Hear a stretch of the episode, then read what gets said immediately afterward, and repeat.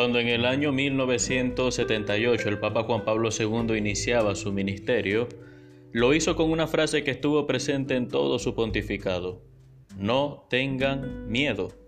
15 años después le preguntaban acerca de esta expresión y el Papa puntualizaba que no solo fue lo que el ángel le dijo a María, lo primero que le dijo el ángel a María, o luego a José en sueños, sino que sobre todo son las palabras del mismo Cristo. Estas palabras resuenan notablemente hoy, 3 de septiembre, en Lucas capítulo 5, versículo del 1 al 11. Jesús sube a una barca para poder predicar desde allí a la muchedumbre. Recordemos que ayer veíamos cómo todos lo buscaban cuando estaba en la casa de Pedro. El Señor observa que hay dos barcas y escoge la de Pedro. Eso no es un detalle menor. Al terminar de predicar le dice a Pedro unas palabras proféticas, rema mar adentro y echa tus redes para pescar. En aquel día Pedro le dijo, bueno maestro, estuvimos toda la noche sin pescar nada, pero porque tú lo dices, echaré las redes.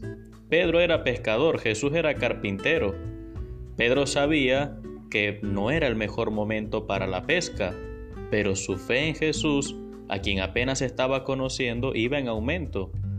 Resulta ser que la pesca fue tan abundante que tuvieron que pedir ayuda a los otros dos pescadores, Santiago y Juan. Así nació la iglesia, hermanos, un ministerio que Jesús entrega a Pedro, unas redes que Pedro echa en nombre de Jesús, y una necesidad de asociar a otros a su ministerio porque él mismo no podía con tanta pesca.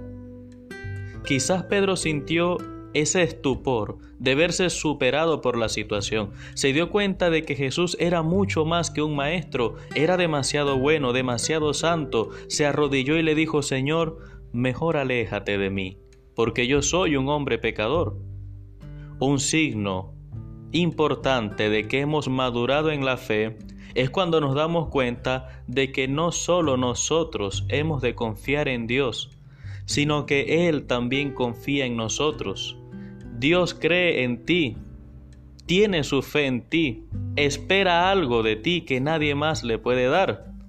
Cuando entendemos esto nos damos cuenta del peso de nuestra responsabilidad y entendemos por qué Pedro reaccionó de esa manera. Se dio cuenta que estaba iniciando algo en su vida que él no sabía si podría lograr. Muchas personas cuando se convierten a la fe a veces sienten esa sensación ¿será que podré cumplir con la fe? Y podemos decir como Pedro, Señor, mejor aléjate, no cuentes mucho conmigo.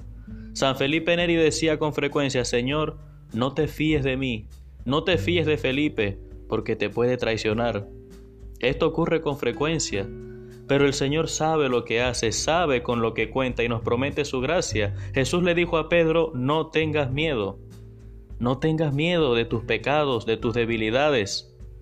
Pedro lo comprendió y desde ese momento se sigue adentrando en el mar de la historia, pescando almas de todas las épocas a través de un ministerio que no terminará sino con la segunda venida de Cristo. Hay personas que me han dicho, Padre, yo no me confieso porque se cae la iglesia o porque después el sacerdote se desmaya. No, hermano, la iglesia no se va a caer. Lo que se va a caer es esa coraza que has fabricado porque temes enfrentar tu propia realidad. El sacerdote tampoco se va a desmayar, porque nosotros hemos oído resonar esa palabra en nuestros corazones. No tengas miedo de tu propio pecado ni de los pecados ajenos. No tengas miedo de lo que vas a escuchar, porque para eso te he constituido pescador de hombres. Hermanos, hoy Jesús nos invita a remar mar adentro, donde las aguas son al mismo tiempo diáfanas y traicioneras es el mar de nuestra conciencia, de nuestra voluntad, de nuestro corazón.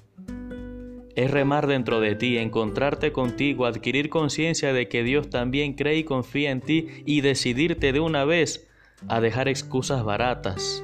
Déjate amar, déjate perdonar y en su nombre comienza una nueva vida.